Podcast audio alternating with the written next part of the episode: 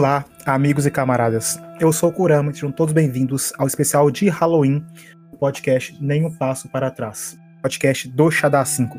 Comigo aqui hoje o professor Carlos By Night. E aí, jovens, estão preparados?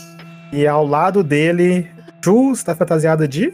Eu sou uma Shadowhunter, caçadora das sombras, filho do anjo. Pode explicar de onde vem isso? De Shadowhunters, temos a série de TV, que é originária do livro Cidade dos Ossos. Ok. É, Kurama, tá desatualizado, viu, meu Não filho? conhecia. E eu estou fantasiado de. Uma dica pra vocês. Why so serious? Fantasiado de Coringa, do melhor Oh. Coringa. É a fantasia mais clichê, eu sei, mas eu amo Coringa. Me processem, tá? Hoje é. Aliás, hoje não é Halloween, né? Amanhã é Halloween. Halloween, Nós nos reunimos aqui. Halloween, Halloween, Halloween, Halloween. Obrigado, Ju. E nós nos reunimos aqui pra contar causos de terror, histórias mal assombradas, histórias de Halloween. Eu quero convidar a todos que não prestaram atenção nessa semana, lá no Xadá 5 eu fiz vários vídeos especiais pro Halloween e no domingo vai sair o especial do especial de Halloween. Ou seja, duas vezes mais especial. Então deixa seu like, comenta o que você achou de todas as histórias. E, se possível, claro, compartilhe com todos os seus amigos, porque as histórias são muito boas. É isso Não aí. esqueça da risada maléfica. Aqui não tem risadinha. Eu abri a caixa de perguntas no meu Instagram, que é o arroba eucurama. A Ju abriu na caixinha dela, que é o arroba The Pixie Girl! E o By Night abriu no arroba dele, que é. Carlos, com dois O, Henrique, Underline. Eu que eu percebi que eu falei que você abriu no seu arroba. Muito bom. Certinho. E também hoje, nesse podcast especial de Halloween, nós temos uma novidade, senhoras e senhores que nos escutam. Nós temos agora um Instagram, é o arroba NPPT Podcast. Arroba NPPT Podcast. Tá muito bacana nosso, nosso Instagram. NPPT Podcast. E quem não seguir, a gente vai puxar o pé durante a madrugada, hein? A Ju vai ceifar sua alma com DVD se você não seguir. Nossa, só cortando as gargantas com DVDzinho, tá ligado?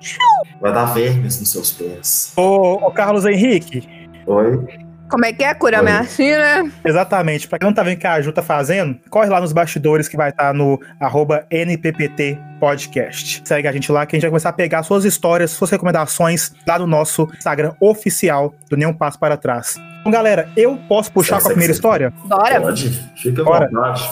Então vamos lá. Vamos olhar o bico. Que que foi isso? Assustei, confesso. Eu quero um. Meu copo não faz barulho. Tô só me refrescando, galera. Eu pensei que fossem as vozes da minha mente, mas eu fiquei aliviado que eu não sei. Eu treinei dois dias pra essa risada, então me faça o favor de achar que tá legal. Maravilhosa. Muito obrigado, muito obrigado. Essa história é a história mais manjada de terror de Londres, mas eu tinha que abrir esse podcast com ela. Ito, por favor, música de suspense. Música britânica de suspense, que não tem direitos autorais. Uma jovem garota sentada em silêncio quando três pessoas entraram no mesmo trem que ela estava. Os três, dois homens e uma mulher, se beijavam intensamente. A garota parecia ditar o fluxo dos movimentos, como se ela fosse a parte principal do momento íntimo. A jovem, assustada, não conseguiu parar de encarar a situação constrangedora. Após alguns segundos, uma pessoa em situação de rua adentrou no trem e ficou chocado com o que acontecia. De maneira brusca, pegou a jovem pelos braços e ambos saíram na próxima parada. Disse a garota: Pare agora mesmo! Que você está nervosa? Você não viu o que se passava? Disse um morador de rua. A mulher não piscava. Os dois homens estavam carregando um cadáver.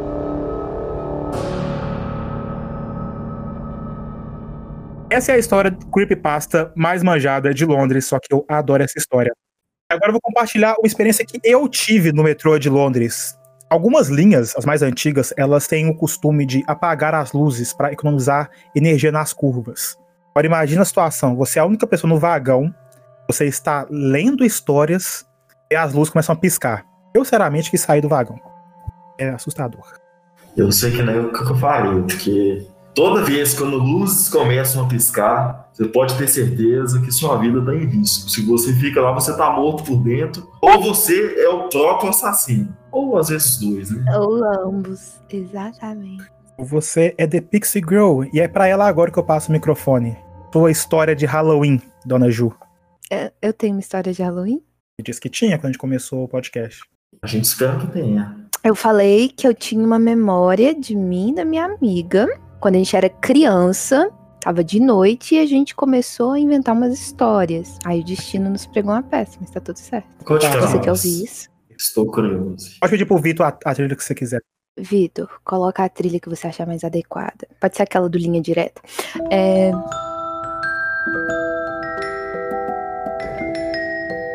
Então, eu não tenho muita memória desse dia, mas eu sei que a gente passou o dia inteiro brincando no lote da casa da avó dela. É um lote enorme, enorme. E lá, a gente, criança, minha casa do lado, a gente tinha um portão que interligava, então não tinha pressa pra poder ir embora pra casa. Já devia ser lá suas 10 horas da noite, a gente deitada no meio do terreiro, das britas, olhando pro céu assim, olhamos assim pro jardim tudo escuro, as árvores, a gente começou a pensar e dissertar sobre o Dedê, o pai dos demônios.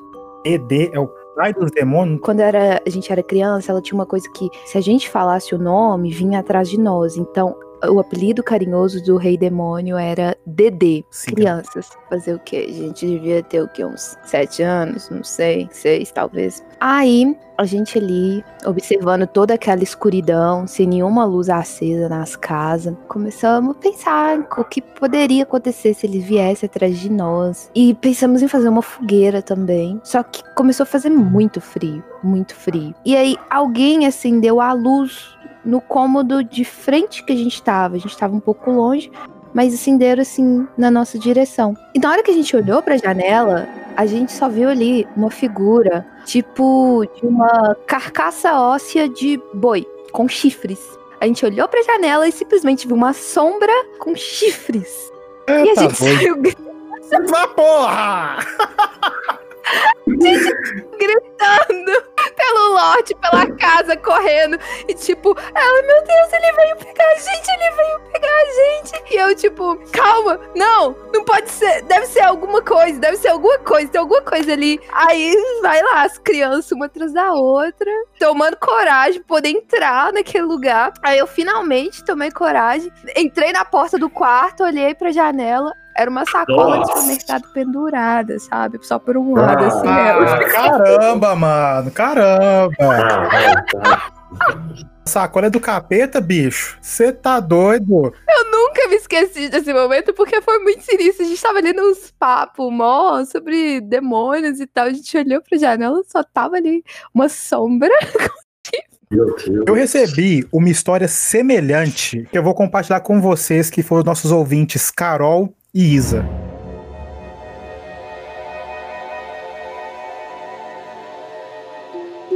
Eu morava numa casa mal assombrada. Uma casa mal assombrada por espíritos de crianças e uma mulher meio maligna. Ela tinha um, era bem escura, tipo vestido preto e tudo. E todo mundo viu um vulto dessa mulher em tudo quanto é canto da casa. Tenho testemunhas. Sim, é verdade. E muitas coisas estranhas aconteciam na residência. Muitas fosse- coisas estranhas. Só uma mulher, um vulto preto, mas não, você sentiu uma coisa horrível também. Era. Às vezes não conseguia dormir, a janela ficava batendo. E teve um caso específico que a gente achou muito estranho. Um dia, um belo dia, um assaltante entrou na residência, teve a ousadia de verificar que a gente estava viajando, abriu uma garrafa de vinho, ligou a televisão, separou algumas coisas que ele estava roubando na saída, que é a porta. Só que de repente ele saiu correndo, como se tivesse acontecido alguma coisa dentro da casa e deixou a metade das coisas que ele separou para roubar na porta e nunca mais voltou. Ele viu alguma coisa assustou o ladrão. Um ladrão armado. A câmera de segurança do vizinho pegou ele saindo correndo, como se ele tivesse visto um fantasma. E realmente tinha, a gente já tava acostumado com aquela puta lá. Meu Deus. Eu quero fazer um comentário. Tenho muito medo espírito de criança. Criança em filme de terror é a coisa mais assustadora que existe. Mano, um ladrão que expulsa. Aliás, um fantasma que expulsa ladrão. Esse não é o sonho, eu não sei o que, que é. Um ladrão armado ainda, né? Detalhe. Surto coletivo. Olha, eu confesso que eu tô escutando os barulhos aqui em casa, eu tô ficando assustado. Efeito especial pro Bebê seu momento. Isso, isso me fez lembrar de uma vez que eu vi uma sombra no meu quarto. Se é a sua, tava ótimo. Tipo assim, eu era criança também. Eu tava deitada na minha caminha, linda, pronta pra dormir. Do nada, eu vi uma sombra. é, o meu quarto tava com a, a luz apagada, mas a luz do corredor e da copa que dava de frente pra porta do meu quarto, que ficava minha cama assim, a porta aberta, meu, minha cama lá, de frente pra, pro corredor, lindamente. Tava com a luz acesa. Aí, simplesmente, eu vi uma sombra se aproximando da minha cama. Aí eu, ô mãe, onde é que você tá? Ela, tô no quarto. E papai, cadê papai? Papai foi no banheiro? Não, seu pai tá aqui do meu lado. Ah, tá, obrigada. Fudeu. A sombra nunca mais voltou a aparecer, não que eu tenha notado, porque, né, a gente passou a adquirir. eh, Eu passei a adquirir aquele método do apagar a luz, sair correndo, enfiar a cabeça debaixo da coberta e fingir que nada tá acontecendo lá de Não, fora. meu mesmo.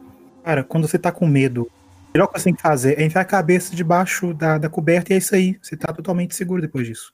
E aí, chefe, traz uma história pra gente Vamos agora. lá. Eu vou começar primeiro com a história da Loura da BR. Sempre tem uma, uma coisa parecida, né? Vou narrar o conto aqui. Na verdade, um, um conto bem, bem resumido que eu, que eu recebi do último ouvinte do nosso podcast.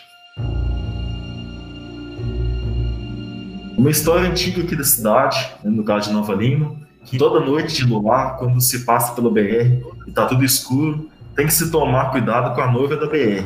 Ela aterriza todos que passam por lá e sempre que alguém vê ela, sente um medo aterrorizante. Dizem que ela morreu a caminho do casamento, por isso ela fica na BR, porque a passagem do, ali da BR, onde é que ela fica, era justamente o caminho que pegava para a igreja, onde que ela ia casar. E dizem que, que ela é uma mulher vestida de branco, que depois que, que você passa perto dela, você nunca mais vê ela. É um medo que você tem quando você vê, você simplesmente começa ter medo enorme de repente, quando passa sempre pelo mesmo ponto da BR, sempre à noite, quando tá tudo muito escuro, e que é uma sensação literalmente única. Você passa por aquela sensação, aquele medo uns instantes, depois que você não enxerga mais ela, você nunca mais sente aquilo, mesmo passando várias outras vezes por aquela região. No mínimo curioso. Então acaba por não ser um espírito maléfico. É só uma noiva chorando pelo casamento. perdido. Provavelmente. Isso me leva até uma outra história nessa mesma cidade, também envolvendo uma noiva. É, acho que a gente pode chegar a uma conclusão de que ninguém pode casar. Não case, Não, não se casem. é, continue a vida de vocês do jeito que tá no máximo namoro, mas não casem nunca. Ou não casem em Nova Lima, pode ser. É, principalmente lá, né? Uma história é, que até saiu num jornal aqui de, de Belo Horizonte, é, onde porra, eles fizeram uma matéria com uma senhora. É, na reportagem dava para dizer que ela tem uns 50 anos, mais ou menos. E isso aconteceu quando ela era adolescente. Ela tinha horário para chegar em casa, a mãe dela estipulava para ela chegar em casa até 9 horas. E ela sempre é, cumpria com os horários. Só que nesse dia em específico ela atrasou. Já era quase 11. Aí ela passou em frente a uma antiga mina lá de Nova Lima, que hoje em dia está desativada. E assim que ela passou, chegou uma mulher lá dela, na época ela era muito jovem, né? E a mulher perguntou: Você tá indo para tal lugar? Ali naquela direção? Tô. Aí essa senhora relatou que foi seguindo o caminho com ela e tal, disse que tava indo casa da, da tia dela. Elas foram conversando no meio do caminho, só que só essa moça falava. A outra ficou em silêncio durante todo o trajeto. E. Nossa, eu tô até arrepiando aqui agora. E elas foram seguindo o caminho até chegar na porta do cemitério. Assim que chegou no cemitério, ela disse que sentiu um vento forte de repente. E ela falou assim: Nossa, é, eu sempre passo por aqui e nunca senti isso. E disse que a pessoa que estava do lado dela falou assim: É, eu costumava sentir muito isso quando eu estava viva também. Disse que ela paralisou na hora. Você tá doido, bicho. E disse que no mesmo instante ela simplesmente entrou pela porta, no portão do cemitério que estava trancado e sumiu no meio das lápides. Ela, muito assustada com tudo que aconteceu, chegou em casa, contou tudo isso para sua tia.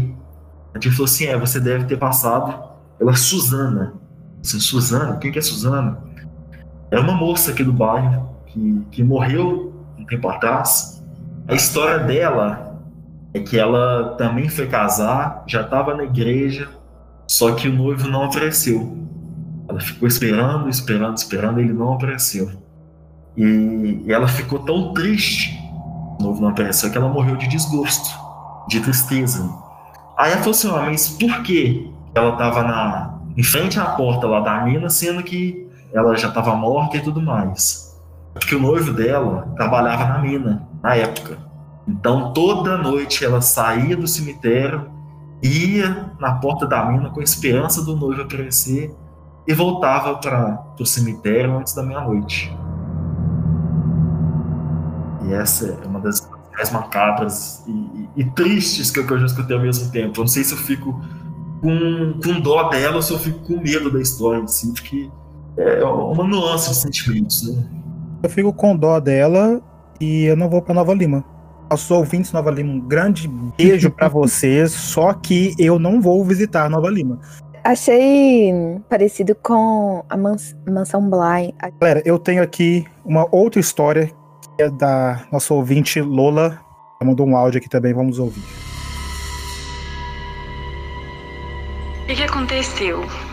Foi no Halloween do ano passado. Aí era bem dia 31, assim, eu falei, poxa, vou fazer uns feitiços, né? Tipo, coisa boba, uns feitiços de proteção, de, de autoestima, essas coisas.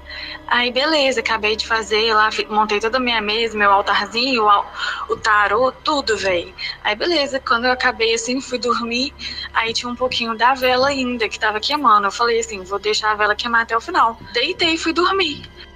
Aí, no meio da madrugada, assim, um pouco depois, né, eu acordo, eu fui virar assim na cama, e aí eu acordei e a vela tinha queimado o potinho que ela tava em cima e começou a pegar fogo na mesa do meu quarto. Tava pegando fogo. Eu acordei, levantei assim, correndo, desesperada. Aí eu fui lá, peguei um pano assim, apaguei o fogo e aí queimou uma parte da minha mesa. e até hoje tem, tipo, queimadinho lá, assim. Foi bem engraçado, bem perigoso, mas assim, engraçado.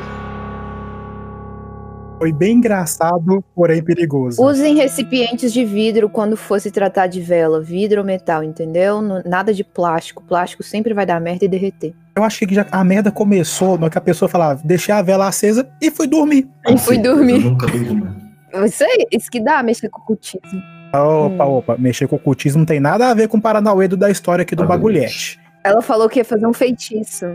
Fazer feitiço é de boa, é normal, todo mundo faz um feitiço. O negócio. Conte sobre seus feitiços. o podcast hoje é Halloween, não é sobre bruxarias e Wicca. É quase isso, né, Fih? Praticamente, porque. Vou aproveitar o gancho e trazer mais uma ouvinte, história de uma ouvinte, só que não é uma ouvinte qualquer. É uma Jéssica Vieira. Salve pra Jéssica Vieira. Que é o maior easter egg aqui do Nenhum Passo para Trás. Vamos ouvir a história de Jéssica Vieira. Olá, pessoal. Sou a Jéssica. Então, eu tenho uma história aqui é quando eu costumava trabalhar de comissária de bordo. E teve uma vez que a gente chegou em um hotel por volta mais ou menos das 7 horas da noite. É, eu, me, eu me despedi da tripulação lá embaixo, né? E subi pro, subi pro, pro quarto. O quarto, ele ficava no final de um corredor bem grande, assim. A minha porta era a última. Na verdade, no corredor não tinha nenhuma porta, e lá bem no final era do meu quarto. Aí eu entrei, deixei a mala lá e comecei a tirar o uniforme. Aí do nada deu uma batida na porta. Só que como eu já tinha começado a tirar a saia, eu gritei assim, um já vou. Aí eu vesti a saia de novo e fui lá abrir a porta. E não tinha ninguém. Achei um pouco estranho assim, mas tudo bem, né? Aí no, no outro dia, eu já tava indo descer pro café da manhã. Eu vesti uma roupa e tava indo descer pro café e eu já tava bem quase com a, a mão na maçaneta da porta. E aí eu comecei a, a ouvir um batido de novo. E aí eu abri e não tinha ninguém de novo. E aí eu comecei a achar um pouco estranho, porque como o corredor era muito longo, não dava para uma pessoa ter saído dali em questão de um segundo, porque eu já tava quase com a maçaneta na porta. E aí eu comecei a ficar com medo, né? Só que eu desci lá, encontrei a tripulação lá embaixo, perguntei se alguém tinha batido na minha porta no dia anterior e, e, e de manhã, né? Todo mundo falou que não. E aí eu subi de novo. Quando eu tava. Aí eu tava trocando de roupa porque eu ia dormir mais um pouco. Eu só desci pra tomar o café mesmo. E aí eu comecei a trocar de roupa de novo e eu vi outra batida. E aí eu corri para abrir a, a, a, porta e realmente não tinha ninguém de novo. E aí eu fiquei um tempo assim parada, né, olhando pro corredor e apareci, e tinha uma, uma mulher que trabalhava no hotel que ela veio com um monte de lençol nos braços, né? E aí eu perguntei para ela se alguém tinha batido na minha porta ou se ela tinha batido na minha porta. Ela falou que não. Aí ela falou assim comigo, brincando, ah, pode ter sido algum fantasma, né? Porque sempre tem alguns assim no rondando o hotel, o pessoal sempre fala. E aí eu fiquei com muito medo, porque eu sempre tive muito medo de, de hotel, porque tem gente que aluga um quarto só pra cometer suicídio, né? E aí, depois desse, desse dia, todos os pernoites eu comecei a, a dormir com a luz acesa. Realmente é muito estranho, gente, porque a minha porta realmente era a última, o corredor era muito longo, então não dava para uma pessoa bater e sair correndo, porque na segunda vez eu realmente estava com a mão na maçaneta, então foi muito bizarro. Uma história digna da quinta temporada de American Horror History. É, se o hotel chamar Rio ou Bly, não, não vá, não se hospede. Agora eu vou trazer uma outra história de Londres para vocês. Londres, que é uma das cidades mais mal assombradas do mundo, essa aqui, na verdade, eu peguei da internet, tá, galera? Londres, 1960. Assim como todos os dias na sua rotina, o garoto esperava o trem chegar à estação. No entanto, havia alguma coisa diferente. Ele percebera que os seus pensamentos estavam pesados demais para aguentar por conta própria. Alguns vislumbres estavam diretamente associados com morte, dor e angústia a vontade súbita de correr em direção aos trilhos tomou conta de si e por isso tentou se distrair com o celular. 1960? Ok, vamos continuar. Oi, moço. O que você está jogando no seu celular? Uma voz doce interrompeu. Foi o Dr. Who. Ele observou a detentora daquela voz e só conseguiu ver uma sombra parecida com uma garota. Os olhos eram acidentados e esbranquiçados como névoa. Você sabe por que eu estou aqui? O que aconteceu comigo? A garota insistiu. Eu não sei. Quem é você? O jovem retrucou. Eu não sei quem eu sou, mas eu queria saber o que estou fazendo aqui. Mal o garoto sabia o que acontecia de tempo em tempo naquela estação de trem. Ao menos 12 relatos parecidos antecediam a ocasião em que uma garota supostamente questionava as pessoas sobre quem ela era, de qual maneira havia morrido. Essa história seria assustadora se não fosse o anacronismo aqui de um celular e jo com joguinho em 1960. Pode ser o Doctor. O Doctor pegou a, o celular da Rose e deixou ele possível para ligações até fora do da galáxia. Então, vai que a Rose deixou o celular dela cair, o menino pegou e ficou lá, olha que bacana. É Rose, né, do Titanic. É. Rose Tyler, primeira companion do Doctor da nova temporada. Ok. Bom, passada essa história que eu acho que é falsa, Vamos para a história do Carlos Henrique. E não estamos falando do Bainais, estamos falando de um outro Carlos Henrique, mas também de Belo Horizonte. A história do Carlos foi assim pronta. Eu, eu tive uma história e nem eu tô sabendo, esse é o maior terror possível. Vamos ouvir o Carlos Henrique. Tem um espelho bonito pra caramba, com uma moldura de madeira e tal. E eu lembro de certa vez esse espelho parar lá no meu quarto com um demônio vermelho dentro. Eu gritava igual doido minha voz não saía, nem a pau. Ele falava para mim: Não adianta, quem vai te ouvir? Quem vai te ajudar? E aí eu gritava minha mãe, bom doido também, e ninguém. E ele falava: Não adianta, ninguém vai te ouvir, acabou pra você. E você vem comigo. Aí de repente, a porta do meu quarto abriu bateu com a força e fez um barulhão e eu acordei. Olhei pela janela do meu quarto e, e lembro de ter ido dormir e trancado a porta. Depois desse dia, nunca mais cheguei perto do espelho. Hoje ele tá na casa da minha tia e eu evito de passar por ele. Ah, que Foi um sonho isso? Ou foi experiência em primeiro grau lá, terceiro? Pelo que eu entendi, foi um sonho que antes de dormir tinha trancado a porta e ela tava aberta, né? Que ela abriu, bateu e acordou ele. Um trem que eu morro de medo é espelho. Às, às vezes eu fico assim, gente, e se eu for escovar o dente, levantar e bum, tem o Bolsonaro do meu lado, Fraga? É uma morro. história de terror. Imagina que coisa horrorosa encontrar esse cara. Acho que nem um espírito Eu acho que eu morro. consegue me dar mais medo do que topar com esse cara. né? Eu acho que o medo do espírito é escovar o dente, olhar e ter o Bolsonaro atrás dele. Com certeza. Até, até o fantasma mais poderoso ficaria assustado. Vamos lá, chefe. Você disse que tinha uma história pra contar, que eu não me lembro de tal história, mas vamos lá, compartilhe com a gente. Olha, tem duas histórias na, na verdade. Conta pra nós. Uma não chega a ser uma história de verdade no Halloween, foi uma coisa que a gente de fato vivenciou com todas as características de, um, de uma história de terror, mas que felizmente não, não teve terror nenhum, não teve nada de, de assustador. E as duas histórias que eu vou contar são de dois anos consecutivos. A primeira é do longínquo ano de 2014, para variar. Teve uma festa que a gente foi no meio do ano. Peraí, a gente ou você? É aquela que, que você atrasou por horas e horas por causa de uma gravata. Ah, eu atrasei. Sim, você capaz. Eu atrasei. Galera, o negócio é o seguinte: Jesus, humilha. uma, um- uma pausa aqui na história do By Night. Esse meliante atrasou 45 minutos que eu não consegui escolher entre três gravatas do mesmo tom. Acontece, uma ficava melhor que a outra. A, gente- a ocasião fez com que eu, eu caprichasse 100%. E isso foi um fato justificável pelo que aconteceu no decorrer daquela noite. As pessoas que, que a gente conheceu, mas enfim. Depois, no final da noite e tal, a gente conseguiu uma carona. Que a gente foi pegar, esperar um ônibus ali no, no Santa Efigênia, perto da Santa Casa. Como, como o Kurama morava perto ali, para ele tava de boa. Eu tinha que pegar o ônibus ali de qualquer jeito, porque eu tinha que atravessar a cidade. E já era o quê? Três horas da manhã. O ônibus passava de hora em hora. Então, se ele simplesmente falasse, olha, eu tô indo pra casa, fui, eu acho que eu, eu ia ter um pouquinho de problema é, em ficar uma hora sozinho naquele lugar que já é perigoso naturalmente, ainda mais depois da- das coisas que começaram a acontecer. A gente estava conversando, perto ali onde, onde a gente estava, tinha um. Era um estacionamento, tinha um- os portões fechados e tudo mais. E de repente começou a sair uma fumaça debaixo do, do portão. A gente olhou assim, tipo, o que, que é isso? O que, que tá acontecendo aqui? A gente continuou conversando, falou assim, ah, não, deve ser impressão nossa, né? Ok. A fumaça foi aumentando, foi aumentando. A fumaça foi saindo por baixo, tinha outras pessoas perto ali no, no, no ponto de ônibus que começaram um a olhar pra cara do outro, olhava pra gente, tipo, o que que tá acontecendo, né? Um deles falou assim, vão lá olhar então, né? E um começou a ir na frente, só que chegou um outro e simplesmente falou, é assim que as histórias de terror começam, sempre tem uma fumaça saindo de algum lugar e sempre tem um valentão que vai na frente pedindo pra olhar o que que era.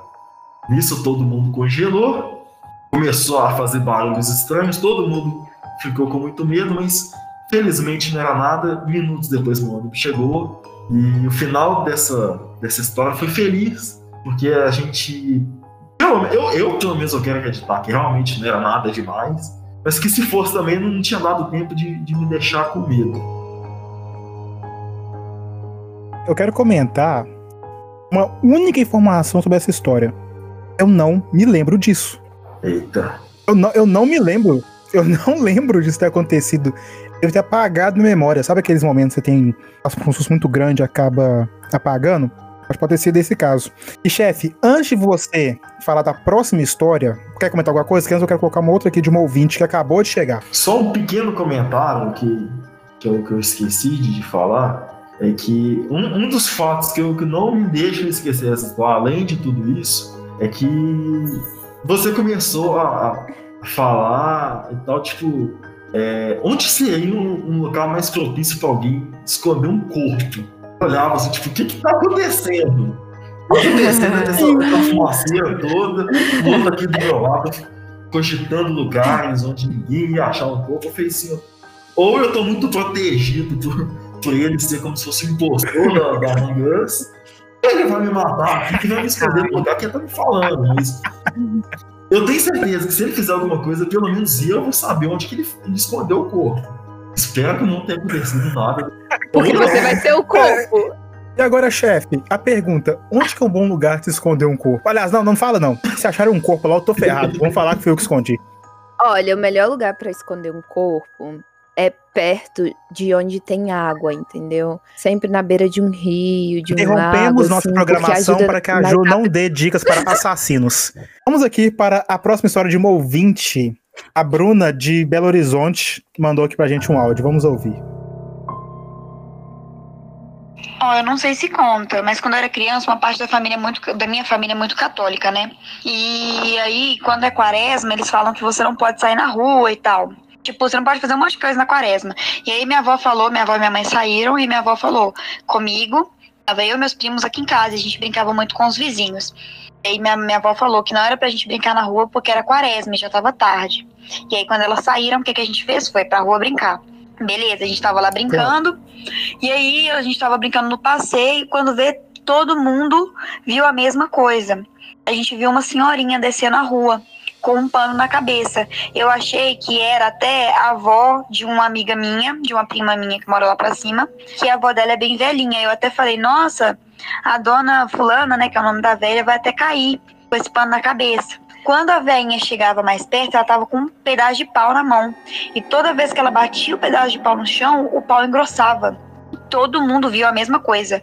A gente saiu correndo, desesperado. Eu não sei se isso foi um surto coletivo ou sei lá, né, se foi coisa da nossa cabeça por minha avó ter falado pra gente não sair, a gente ficou com isso na cabeça, mas todo mundo viu a mesma coisa, a gente ficou desesperado. E eu ainda fiquei morrendo de medo, porque eu nem fui pra minha casa, eu fui pra casa dos meus vizinhos, meu pai tava aqui em casa. Eu falei: "Ah, meu Deus, a assombração vai pegar meu pai", e comecei a chorar. Meu Deus. Ainda tem esse efeito sonoro, ainda tá melhorando. Eu estou com sede. Eu tenho uma dúvida. O que assusta mais? É Criancinhas cabelo de cuia ou um fantasma de uma velha pelada? A criança pelo menos tá vestida, né? Já, já é um fator importante. É, é, tipo assim, eu nunca cogitei a imagem de uma de um fantasma velho. Eu cogitei, pelado, Ju, cogitei. Um, um- um fantasma de um velho pelado. E um fantasma de uma criança cabelo de cuia. O que, que te assustaria mais? E o velho. E você, chefe? É igual eu disse, né? A criança pelo menos tá vestida. Então, isso por si só já é uma cena menos desagradável. Exatamente. Meu problema é com a pessoa tá pelada, viu? Eu lembrei que agora com essa história do Iluminado, o Jack Nicholson. Jack Nicholson, né, que chama? É. Tem a véia pelada. Isso é muito assustador. Eu lembrei da Melisandre também, de Game of Thrones. A véia pelada. Desnecessário, ela pelada. Eu não tenho memória dessas coisas, então, yay! Mas crianças são assustadoras. Sim, Naturalmente, isso crianças são assustadoras. Eu tenho medo de qualquer Crianças criança. É, velho, parece que elas vêm com o gene da maldade ali, fraga. São poucas as crianças que você sente uma onda angelical vindo delas, uma coisinha tipo, tô te dando só amor e carinho. Porque você tem que ensinar pra criança que ela não pode fazer muita coisa. Você tem que explicar pra ela o que é o bem. Porque ela sempre tá inclinada ao mal, a Também fazer você, ao você tem que mal. chegar pra, pra criança e falar assim: Michael, não pegue uma máscara de palhaço e esfaqueie a sua irmã. Isso é errado. Exatamente. Vamos lá, chefe. Você disse que tinha mais uma história pra nós aí. Eu não me lembro dessa primeira que você contou. Não faço a menor ideia de que você tá falando. Vamos ver se da segunda eu vou ter recordações. Não faz ideia ou você não quer assumir terror que você poderia ter causado e o trauma que você quase me causou? Tá, meu microfone tá, tá errado aqui, não consigo escutar nada que você falou. Uhum, sei. Mas, enfim. A outra história aconteceu quando a gente fez uma viagem para Congonhas no ano seguinte, em 2015. E no final desse congresso, eles passaram um filme de curta-metragem sobre a maldição da escola que a gente estava hospedado naquele final de semana. A gente passou o dia inteiro naquela escola, visitando todos os cômodos daquela escola, para só à noite a gente saber a, a história que rondava ali naquele ambiente. E foram cenas gravadas, obviamente, naquela escola, mas mostrando todos os corredores que a gente tinha passado o dia inteiro. Eu acho que eu só não fiquei com muito medo, porque o filme tinha uma qualidade horrorosa. Então, eu mais ria da gravação amadora e da interpretação deles do, do que ficava com medo da, da, situação. Mas a situação é o seguinte: é um colégio que tem em frente à igreja dos Doze Profetas. E lá, né, como todo um ambiente de escola, um ambiente, né, igual a gente tá falando que criança são é, coisas medonhas, hein? com muitas crianças no colégio, então isso torna às vezes o ambiente um pouquinho medonho, dependendo do ponto de vista, se alguém já tem uma predisposição a realmente não gostar de criança, igual é o meu caso. Mas aconteceu da, da escola precisar de, de, de um segurança para tomar conta da escola no período da noite, depois das aulas e tudo mais. Aí tinha um, um cara que estava desempregado na época, viu essa, essa vaga né, como uma oportunidade para ele conseguir ter um emprego e ter uma, uma renda fixa para casa. Então ele passava a noite inteira no colégio e os dias inteiros em casa, segunda a sexta, é, enfim. E o turno dele começava obviamente depois das aulas. Beleza, acabava as aulas, é, o colégio todo é, ficava na responsabilidade dele de trancar, ele ficava fazendo a ronda no colégio durante a noite inteira. Ele andava pelos cômodos, escutava de vez em quando umas vozes. Ele achava que, era coisa da, da cabeça dele, mas nunca se importava. Os dias foram se passando, quase todo dia ele percebeu uma coisa diferente. Um dia era vários rolos de papel higiênico é, desenrolados no chão, outros dias eram é, as torneiras que se abriam e jorravam água de repente, mesmo é, desativando a luz, luzes piscando, luz apagando de repente, barulhos de porta fechando, barulhos diversos. Ele notificou a dona da escola e falou assim: Olha, tô escutando algumas coisas durante a noite e eu tô ficando com medo. É, eu fico sozinho aqui tal. Ela falou, não, pode ser coisa da sua cabeça, justamente ficar né, sozinho aqui e tal. Não deixou ele pedir demissão.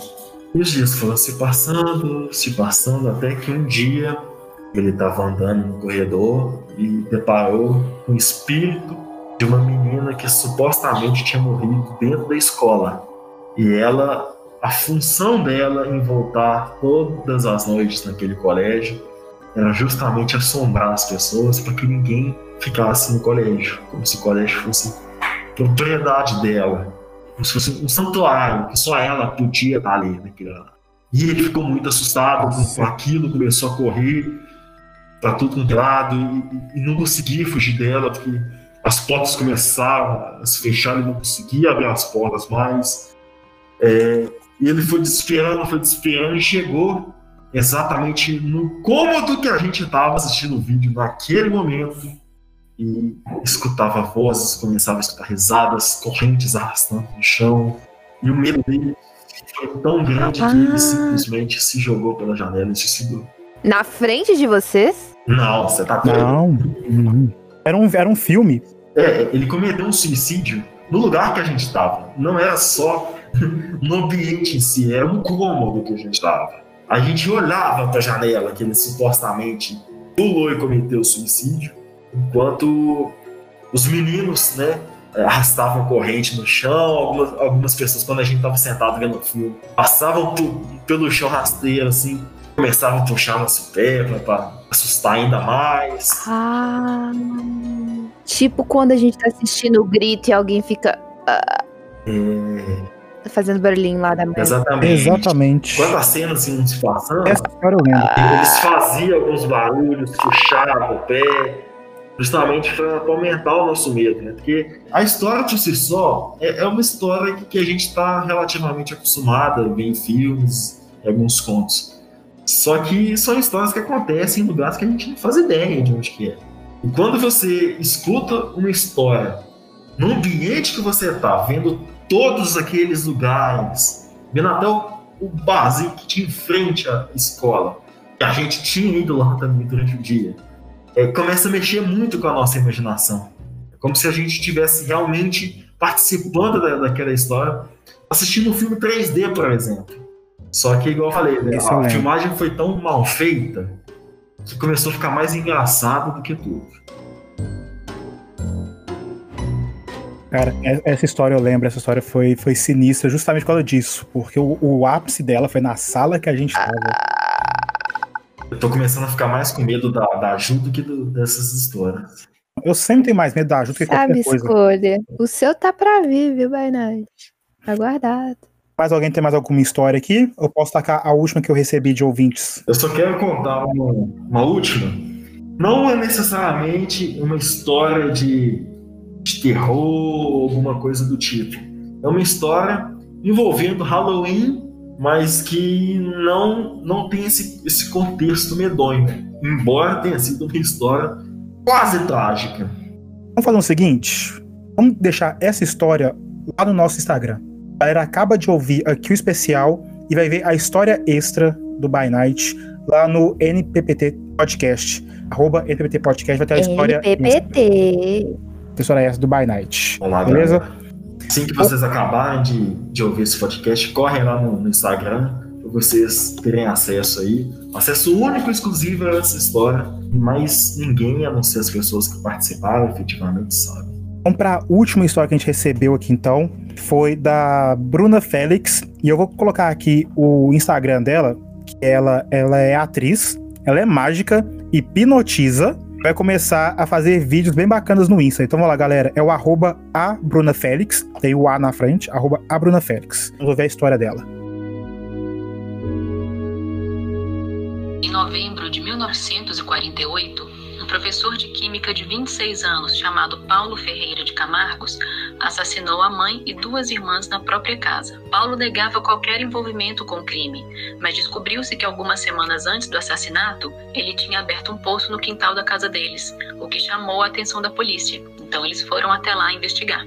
Duas semanas depois, quando a polícia investigava o poço, Paulo tirou a própria vida no banheiro da casa. Essas não foram as únicas mortes que aconteceram ali. Enquanto fazia a investigação do poço, um dos bombeiros morreu por infecção cadavérica por manusear os corpos sem luva. Até hoje, não tem um consenso de como o professor cometeu os crimes. Porém, anos depois, em cima desse poço, foi construído o edifício Joelma. Maluco. Eu nunca vou nesse edifício. Isso procede, produção? Isso procede bastante. Essa história da Bruna foi muito sinistra. Cara, o edifício João, pra quem não sabe, foi um edifício muito famoso que pegou fogo em, em São Paulo. Sem, Uhum. né, acho que mais, acho que quase 200 pessoas ou pra mais morreram. Caramba. Prédio mais disso. assombrado do Brasil. Vamos lá, Justo, tem uma história pra nós. A história das 13 almas. No dia do incêndio do edifício Joelma, em meio ao desespero, 13 pessoas tentaram escapar das chamas descendo de elevador. 13 é um número da treta, então. Bem treta. Porém, as chamas atingiram a parte elétrica do elevador e ele acabou ficando preso. As pessoas que lá estavam não conseguiram sair. Os 13 corpos foram encontrados totalmente carbonizados e colados. Então, não teve possibilidade de identificação. Eles foram enterrados no cemitério São Pedro da Vila Alpina e desde então estranhos fenômenos passam a ocorrer no local. Frequentadores do cemitério relatam que escutam gritos e murmúrios vindo dos túmulos e, para acalmá-los, colocam copos com águas em cima das sepulturas, como forma de aliviar o tormento daquelas almas. É no filme Sinais que o menino usa água pra jogar no ZT, né, velho? É, mas é água benta. Eu achei aquele final muito bosta. Não era água benta, não. Era água benta. No caso dessa história, é água benta. Não, no caso do- dos sinais é água benta. A água tava em cima de um radinho. Não, não era não que o menino pedia. Exatamente. O Não. menino pedia água pra mãe o tempo todo, só que ele não tomava água. Ele só ia sepa- colocando a água é, que ele ia tomava no, na casa inteira. Pra fazer um podcast depois dos piores plot twists piores plots de, de filme. Eu vou trazer esses sinais, porque quando eu fiquei sabendo que a água era benta, eu falei, ah, nem. Cara, essa história. Do, foram duas histórias do Joelma, né? Uma do poço, onde foi construído. Do Joelma. E essa agora. 13 corpos colados. Número 13, para muita gente significa coisa boa, mas para muita gente também significa coisa ruim. É, é treta, velho. É engraçado falar aqui que 13 tem essa, esse misticismo por trás e o Halloween sendo dia 31, que é 13 ao contrário. Nunca Exatamente. tinha reparado nisso. Acho que nós chegamos no nosso tempo do podcast. Uma- Só um adendo. Um antropólogo forense consegue confirmar pra gente esse, esse negócio dos corpos colados se não dá identificação. Se algum antropólogo forense tá escutando a gente, comenta aí pra nós no nosso. E se esse antropólogo Instagram. for uma Jéssica Vieira, por favor, comente ainda mais. Galera, esse foi o primeiro especial de Halloween do Nenhum Passo para Trás. Eu espero que vocês tenham gostado. Muito obrigado por terem ficado aqui escutando essas histórias. A gente quase uma hora de podcast. E não se esqueçam, acabou aqui, corre no arroba NPPT Podcast para escutar a história que o vai deixar pra gente. Me segue, segue a Ju, segue o By Night, segue todo mundo que contribuiu. Eu vou deixar o arroba de todo mundo que mandou a história aqui na descrição desse podcast. Muito obrigado e não se esqueçam, dormir com a luz acesa, no dia 31 de outubro, é quando a alma dos mortos vagam entre nós. Dia 31 de outubro é quando o véu entre os dois mundos, tanto os dos espíritos quanto os dos vivos, fica mais fino. Portanto, fica mais fácil a transição de um mundo a outro. Se cuidem, é nós que voa, bruxão. E para todos meus irmãos wicanos, um feliz Halloween para todos vocês. Bye!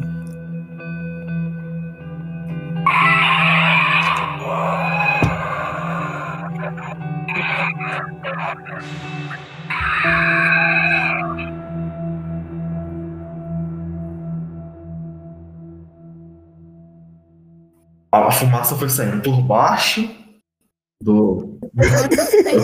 Eu, eu gostei dessa cena que eu acabei de ver aqui.